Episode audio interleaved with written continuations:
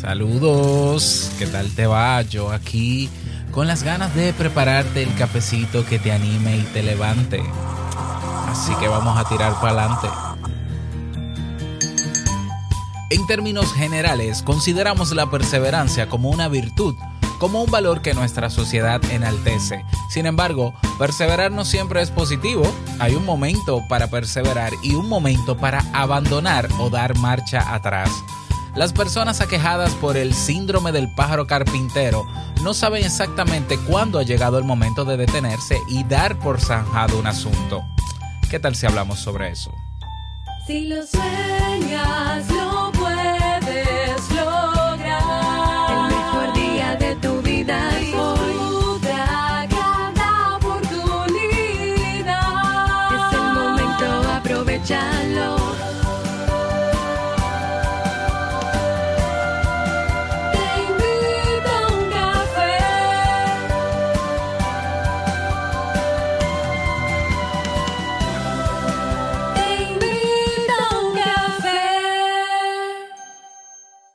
Y ahora contigo, Robert Sasuki, consultor en desarrollo humano y emprendimiento.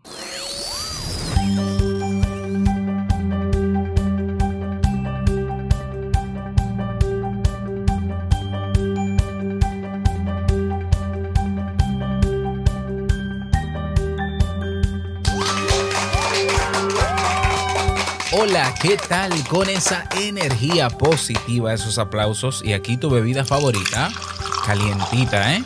Con esta temperatura. Espero que la disfrutes. Damos inicio a este episodio número 1015 del programa Te invito a un café. Yo soy Robert Sasuki y estaré compartiendo este rato contigo, ayudándote y motivándote para que puedas tener un día recargado positivamente y con buen ánimo. Esto es un podcast y la ventaja es que lo puedes escuchar en el momento que quieras, no importa dónde te encuentres y todas las veces que quieras. Solo tienes que suscribirte completamente gratis para que no te pierdas de cada nuevo episodio. Grabamos de lunes a viernes desde Santo Domingo, República Dominicana y para todo el mundo. Y hoy he preparado un tema que tengo muchas ganas de compartir contigo y que espero sobre todo que te sea de muchísima utilidad. Bueno, y si este año dentro de tus propósitos está en, en, tu, en tu lista, ¿no? Está lo de aprender, desarrollar habilidades nuevas, eh, establecer relaciones interpersonales con los demás, crecer en términos personales, si quieres eh, desarrollar mejor tu inteligencia emocional o aprender a gestionar tu estrés o comunicarte de forma asertiva con los demás o, o resolver conflictos, aprender a gestionar conflictos de la manera más, más, adecuada. O si quieres irte más allá y emprender, ya, crear tu marca personal, producir un podcast, producir videos para YouTube, producir contenido, aprender sobre marketing, bueno, todo eso lo tienes en el Club Kaizen, tienes cursos, tienes eventos y tienes una comunidad en línea para mejorar mejorar tu vida personal y profesional. Así que y bueno, con los mejores precios. Así que pásate por Club Kaizen con K y con Z, clubkaizen.net. Vamos a comenzar con el tema de hoy, pero no sin antes escuchar la frase con cafeína. Porque una frase puede cambiar tu forma de ver la vida, te presentamos la frase con cafeína.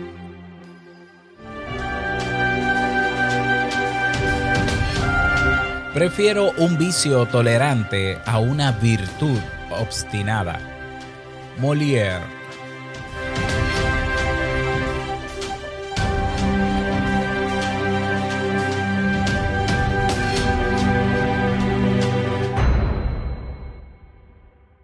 Bien, y vamos a dar inicio al tema central de este episodio que he titulado La perseverancia tóxica.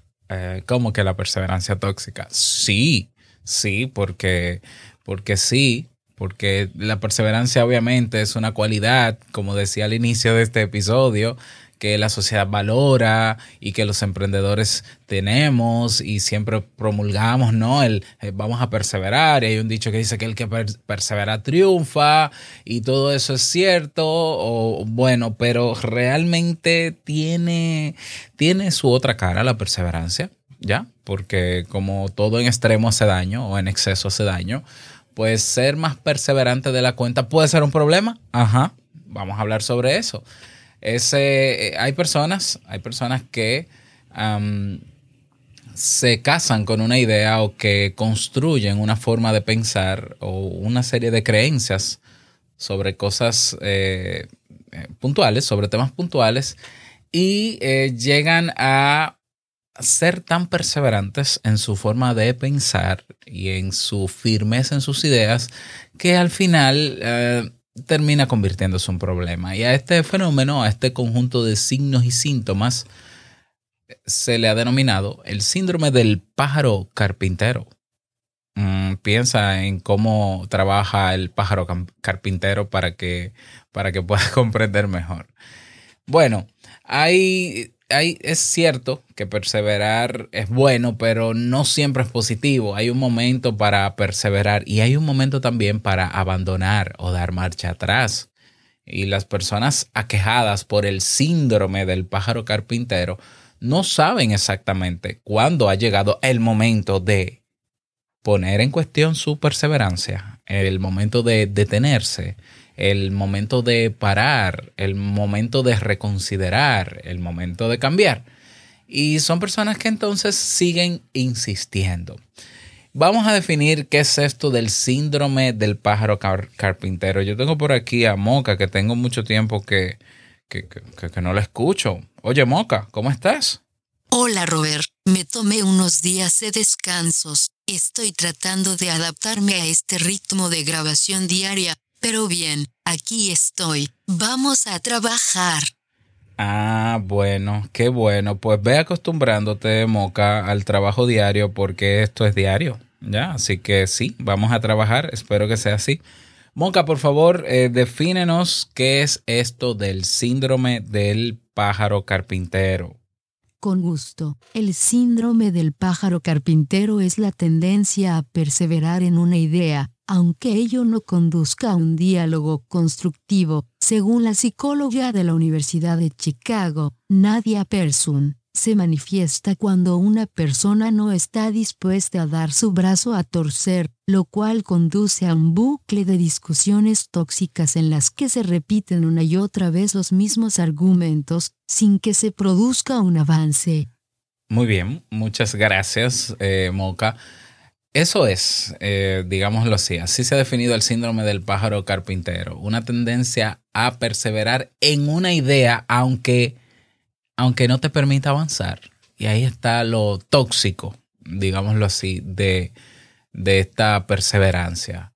Ahí está lo tóxico, que hay personas que se aferran a sus ideas y entienden que su vida depende de esas ideas y no les importa si tienen que afectar a otras personas para mantener sus ideas, porque al parecer lo que les mantiene vivo a esas personas son sus ideas. Eso es, eso es lamentable porque las ideas no son más que ideas. Ya, no son más. Que sí, que tú puedes tener una idea y aferrarte a ella y te puede moldear y puede ayudarte a crecer. Sí, pero puede cambiar también. ¿Por qué no? Puede cambiar porque nosotros cambiamos. A veces cambiamos sin querer, muchas veces cambiamos sin querer. ¿Por qué no cambiarían nuestras ideas? O sea, yo no soy lo que pienso y yo lo he afirmado muchas veces y lo he dicho muchas veces en este podcast. Tú no eres lo que piensas. Si alguien te ha hecho creer que tú eres lo que piensas, está equivocado. Tú no eres lo que piensas. Tú eres muchísimo más. Claro que lo que tú piensas y mantienes como idea, claro que va a influenciar en tu comportamiento, claro que puede incluso determinar tu, tu comportamiento, pero dentro de ti hay algo que se llama conciencia, donde tú puedes en algún momento detenerte y decir, "Mm, esta idea que yo siempre tuve, que definió mi comportamiento por un tiempo, eh, ya no estoy tan de acuerdo con ella, ya no me gusta tanto, o no me conviene, o me está afectando, entonces eh, la voy a sustituir por otra y listo. Por eso tú no eres lo que piensas, porque si tú fueras lo que pensaras, pues imagínate qué desorden, ¿no? Y la ventaja que tenemos los seres humanos es que tenemos la capacidad de cambiar cuando querramos, cuantas veces querramos, aunque a otros les moleste. Aunque te digan que tú eres inestable, que no, no es posible que hoy tú pienses una cosa y mañana otra. Sí, aunque seas inestable para la sociedad, tienes todo el derecho de cambiar, cambiar, cambiar, cambiar, cambiar. Eh, ya, siempre y cuando, claro, la mejor sugerencia es siempre detrás de algún propósito. Obviamente, no es cambiar por cambiar, sino tener un propósito de por qué, por qué ahora cambio de opinión. Y eso es de valientes. El cambiar de opinión y el no casarse con una idea, sino tener esa flexibilidad mental, es de verdaderos valientes. Bueno, el problema de la perseverancia tóxica, como digo yo, o el síndrome del pájaro carpintero, es que este, esta forma de comunicarse termina generando un ciclo tóxico en el que nadie gana. Entonces las ideas se repiten de manera infinita. Nada se resuelve, el problema sigue creciendo y la relación se deteriora cada vez más. Y como resultado, las personas involucradas terminan agotadas y distanciadas. ¿Cómo detectar el síndrome del pájaro carpintero? Bueno, número uno, la persona terca, sí, porque ese, exceso de perseverancia mental eh, termina convirtiéndonos en tercos. Entonces, la persona terca se aferra a un argumento, como si la vida dependiese de ese argumento. Hay personas que llegan a la conclusión de que eh, en la sociedad ciertos fenómenos que ocurren ocurren por algo que esa persona dedujo sin tener que ver nada más. Y esa persona se va a enfocar tanto en ese argumento que acaba de, eh, que acaba de concluir que eh, si es terca, ¿no? Si es perseverante en ese sentido, pues lo va a defender a capa y espada. Y es una pena porque al final tú dices, bueno, si tú tienes un argumento diferente de por qué pasa una situación en la sociedad, es porque quizás hay una intención en ti, o debería haberla, de querer dar un enfoque diferente para que se resuelva de otra manera el problema, ¿verdad que sí? Sí. El problema es que el terco, el perseverante tóxico, se olvida de que el argumento debe servir para un propósito de resolver un problema. Por eso estoy dando un enfoque diferente. Y se casa con el argumento. Y entonces entra en una guerra, en una batalla, para defender sus argumentos. ¿Y el problema? ¿Para cuándo? ¿Y la solución del problema? ¿Para cuándo? ¿Ya? He visto personas que con el tema, por ejemplo, de, de la violencia eh, contra la mujer, eh, tienen argumentos totalmente diferentes, disruptivos sobre lo que dis- sobre lo que eh, dicen, perdón, las investigaciones, ¿no? Y son personas que tienen unos argumentos que tú dices, me parece una tontería, porque las investigaciones demuestran otra cosa, pero, pero igual tienen derecho a expresarse, ¿no? Pero se quedan en el argumento y se vuelven dioses de su propio argumento. Y el problema se sigue agravando y no deja de, y, el problema no disminuye y la violencia de género sigue ahí igual y siguen matando mujeres. Y tú dices, ¿de qué te vale tú ser el rey de tu propio argumento? Tener el super libro cuando no estás aportando en nada al problema porque estás entrando en una guerra que no ayuda a solucionar el problema. ¿Por qué no, por qué no se emplea esa genialidad argumentativa para proponer soluciones? Entonces, eso es claramente el síndrome del pájaro carpintero reflejado en una situación como esa. Por ejemplo, número dos. Otra forma de detectar ¿no? el síndrome del pájaro carpintero en una persona. Es una persona que no acepta razones ni asume las evidencias en contra de su planteamiento, aunque éstas demuestren que se equivoca. Obvio. Número tres. Otra señal. La persona repite una y otra vez el mismo argumento, las mismas palabras, como si de un pájaro carpintero se tratara, Entonces es como agujereando, ¿no? El cráneo de, su interlocutor con la esperanza de que sus ideas se abran caminos o de tener súbditos o de tener discípulos, ¿no? Entonces se repite lo mismo, las mismas palabras, las mismas frases, siempre lo mismo, donde quiera que va esa persona, habla exactamente de lo mismo sin escuchar al otro, porque no, porque yo soy perseverante en mi discurso como si, si valiera la pena, como, como si sirviera para algo eso, ¿no? Pero él cree que sirve, ¿no? Esa persona cree que sirve para algo hacerlo. Otra señal para detectar este síndrome, la persona no se da por vencida. ¿Ya? Entonces aprovecha la más mínima ocasión para sacar a la luz su brillantez en ese tema y en esos argumentos. ¿Ya? No se da por vencida. Hay gente que ha muerto por sus argumentos, defendiendo sus argumentos. Y yo digo, pero ven acá. Vamos a, vamos a pensar. Si tú puedes buscar una manera de que tu vida no corra riesgo o de aportar soluciones desde otra perspectiva, ¿de qué sirve casarte con un argumento hasta el punto de perder la vida cuando hay muchísimas otras maneras de que se te escuche y de que se resuelva el problema? ¿Lo ves? ¿Lo ves? Y ojo, tú podrás decir un momento, Robert, hay personas que han dado su vida en la sociedad por argumentos que tienen verdad y que son argumentos que, que se han demostrado que, que, han sido válidos y sí, esas personas han perseverado en eso, pero en el síndrome del pájaro carpintero son argumentos que se pueden contradecir, que tienen argumentos en contra y que la persona no quiere escuchar. Estamos hablando de terquedad.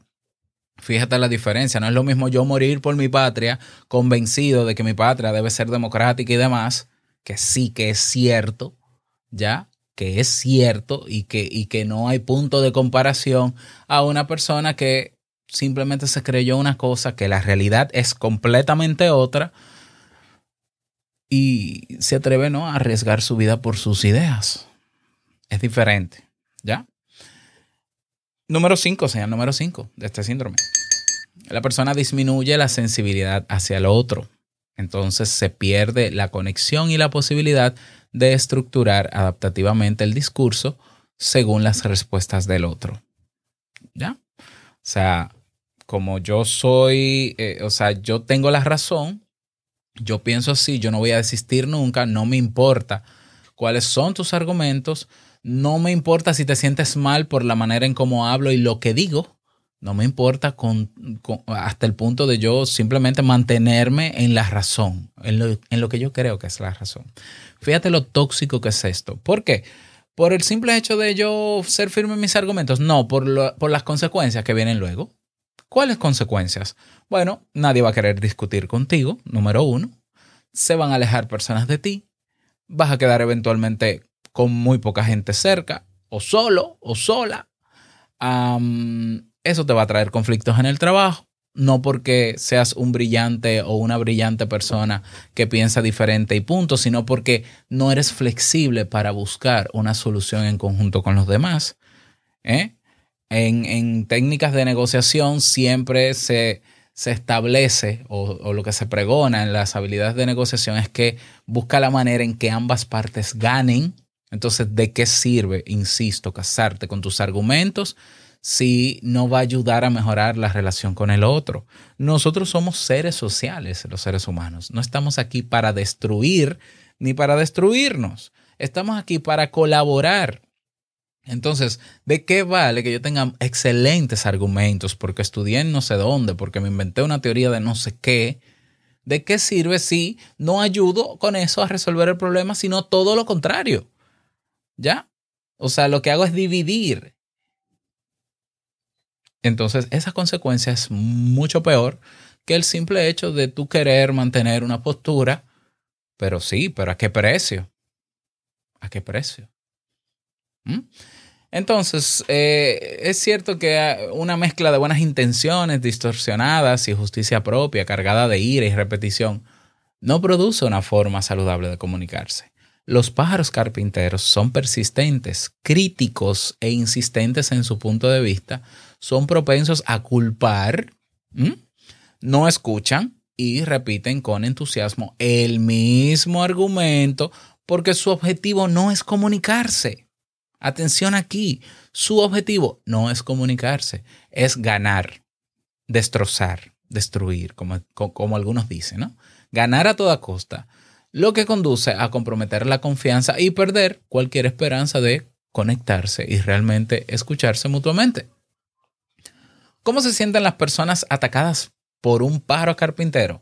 Las personas que deben lidiar con alguien que sufre el síndrome del pájaro carpintero a menudo se sienten extremadamente frustradas. Primero, intentan buscar todo tipo de argumentos para explicar su punto de vista, pero cuando se dan cuenta de que es inútil, suelen terminar descon- desconectándose emocionalmente y eh, soltando ese tema, siendo indiferente con esa persona, con ese problema. Estas personas suelen sentirse atrapadas en un callejón sin salida, por lo que también pueden llegar a desarrollar una indefensión ap- aprendida. Simplemente se dan por vencidas y para evitar los conflictos ceden al argumento del otro, aunque realmente no estén de acuerdo y ni siquiera sea una buena idea. ¿Ya? Entonces, pudiera ser, pudiera ser que haya una intención de la persona que tiene el síndrome del pájaro carpintero a martillar tanto con la misma idea para que el otro no tenga el tiempo ni siquiera ni el interés en buscar argumentos en contra porque nunca va a ganar y porque siempre va a tener la razón la persona con el síndrome y por tanto al final tú por no buscar otra información terminas ya aceptando lo que yo estoy diciendo y punto. Y yo me alimento el ego y siento que gané. Ya. Eh, como si eso resolviese el problema que se está argumentando. ¿Cómo evitar el síndrome del pájaro carpintero? Ojo, todos en alguna ocasión podemos comportarnos como pájaros carpinteros. ¿eh? No, no- no es que esto no es un trastorno mental. ¿eh? Nos comportamos así cuando nos apegamos demasiado a nuestras ideas y prevalece el deseo de ganar sobre el diálogo. No, porque yo tengo la razón. Ok, yo, yo siempre lo he dicho. ¿De qué te sirve tener la razón si tu razón no resuelve el problema que se está planteando? ¿De qué?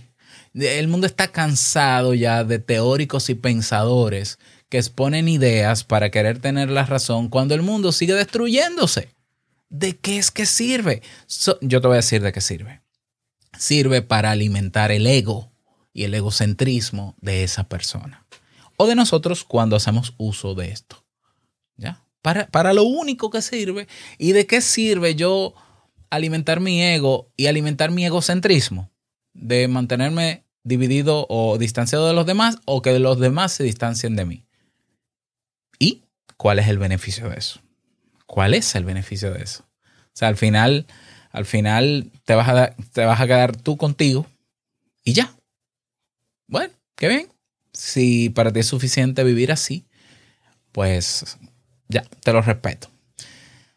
Para desactivar esta modalidad de pájaro car- carpintero, necesitamos darnos cuenta de que lo más importante, lo más importante, por más argumentos que tengas, por más teorías que hayas des- desarrollado, por más eh, ideas que te hayas creído, lo más importante es que todo eso sirva para encontrar soluciones a eso, a ese problema.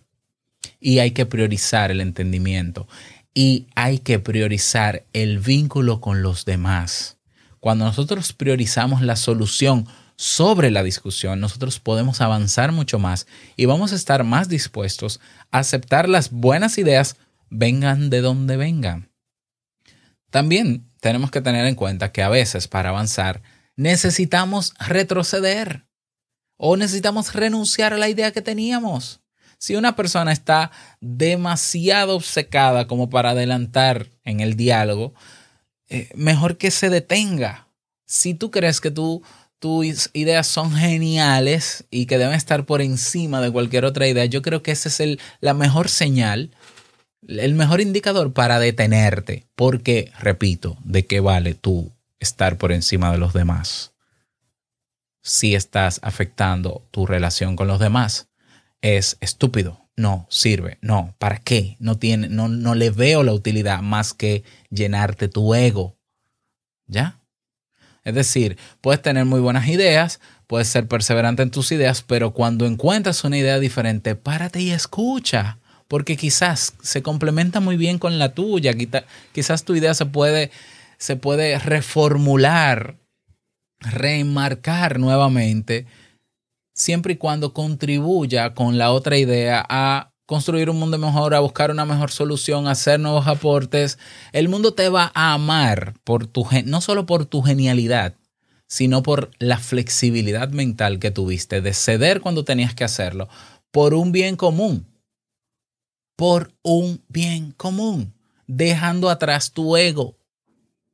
O sea, si a ti, si te causa placer sentir que tienes la razón, si te causa placer sentir que destruiste en términos argumentativos a una persona con tus razonamientos, te puedo asegurar que te vas a sentir mucho mejor cuando construyes ideas con otras personas para el bien común. Créeme que te lo estoy diciendo, te vas a sentir, si estás en busca de ese placer y por eso te mantienes en este síndrome, en esta actitud, en esta perseverancia tóxica, yo te invito a que seas flexible y te des cuenta de que aportar al bien común con mis ideas y con las tuyas es mucho más gratificante. Incluso te dura más, más tiempo. Te vuelves adicto a eso, a construir en vez de destruir para tu propio beneficio. Y bueno, eh, a veces cuando el argumento no es importante, tampoco es esencial tener la razón. ¿Ya? Tú puedes tener muy buen argumento, pero puede ser inútil. Porque si no aporta, ¿para qué? ¿Para qué está ahí? ¿Ya? Entonces, es mejor elegir la relación y el vínculo con los demás antes que tener razón. Esa es mi invitación para ti en el día de hoy con este tema. Que te des cuenta si en algún momento has pasado por, esta, por este chip mental, ¿no? Este mindset de ah, yo estoy martillando mucho con esta idea, pero no me he detenido. Eh, no sé si es que eh, tengo que detenerme, déjame detenerme porque yo tengo derecho, tengo derecho o no. Yo puedo escuchar a otras personas porque las otras personas sí tienen el derecho de tener ideas diferentes a las mías y realmente analiza cuál es tu propósito detrás de tus argumentos, si es construir o si es llenarte el ego, porque no veo otra razón o construyes o te llenas el ego y cuando te llenas el ego destruyes, obviamente. Y párate a pensar, quizás no en este momento que te causa tanto placer sentir que tienes la razón en algo, sino pensar a largo plazo. En 10 años, ¿cómo me voy a sentir yo si me mantengo firme en estos argumentos que me hacen sentir ganador, pero que al final están destruyendo mi relación de pareja, mi relación con mi familia, mi relación de trabajo, mi relación con mis amigos? En 10 años, ¿cómo estaré yo? porque ellos se están alejando. Y yo me mantengo firme porque me siento pleno conmigo mismo. Bien, en 10 años estarás solo sintiéndote pleno. No lo sé. No lo sé. Espero, ojalá que sí. Aunque me preocupa, ¿no? Ese es el tema para el día de hoy. Espero que te haya servido. Me encantaría que me lo digas. Eh, si quieres debatir sobre este tema, si tienes otro punto de vista, si te ha pasado alguna situación con algún pájaro carpintero, o si tú has tenido esa actitud alguna vez y retrocediste, cuéntanoslo, pero no solo a mí, a las más de 250 personas que ya formamos parte del grupo en Telegram de Te Invito un Café. Puedes ir a nuestra página web, teinvitouncafé.net y ahí tienes un botón que dice Comunidad TIUC. Si quieres también te puedes agregar a mi lista de difusión en WhatsApp puedes eh, proponer un tema, puedes votar por los temas propuestos, puedes dejar un mensaje de voz para publicarlo en los próximos episodios. Todo, todo eso lo puedes hacer en nuestra página oficial te invito uncafé.net. Hemos llegado al cierre de este episodio, desearte un bonito día, un día súper productivo, espero que lo pases muy bien. Y no quiero finalizar este episodio sin antes recordarte que el mejor día de tu vida es hoy y el mejor momento para comenzar a, a, a destruir eso del síndrome del pájaro carpintero y cambiar el chip en favor de los demás, que al final es en favor mío también. Es ahora. Nos escuchamos mañana en un nuevo episodio. Chao.